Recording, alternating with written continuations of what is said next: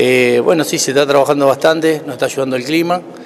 Eh, después de lo que fue las últimas lluvias salimos con los equipos a hacer repasos primero de todo y ahora estamos otra vez con obras de, entoscado. Ahí en Quequén que se está haciendo un trabajo bastante intensivo, estamos con dos bateas, eh, una retroexcavadora, motonivelador, equipo de compactación. Estamos ahí en 582, 541, 531, se hizo la 570, 529.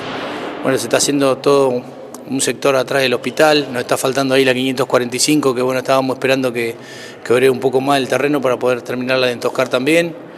Eh, tenemos idea de bajar por 529 a 566, 564, 525, 527, toda esa, esa parte de ese barrio, que hay que hacer todo un retoque también de algunas que habíamos entoscado en su momento y otras que estamos entoscando ahora y bueno, bastante ambicioso. También estuvimos haciendo repaso de todo lo que es la entrada de Costa Bonita, eh,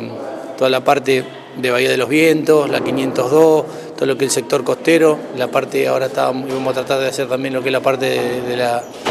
que va a la 520 que va al golf, la entrada del golf también. Estamos haciendo repaso general de lo que es Necochea también para lo que es el fin de semana largo y en la parte de Necochea también. Estamos ahí trabajando atrás de lo que es el barrio municipal. Eh, con Tosca, estuvimos trabajando también en, algunas calles de la cuadrícula de 77 a 91 y de 32 a 42, que bueno, tenemos idea de seguir trabajando ahí, estamos dependiendo un poco de la Tosca que sale del pluvial, por eso que por ahí arrancamos y paramos con los trabajos, porque dependemos del material.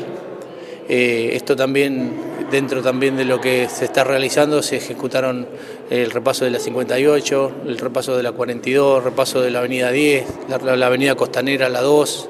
eh, todo de cara a lo que va a ser el fin de semana largo. Y bueno, seguir trabajando, creo que la impronta de,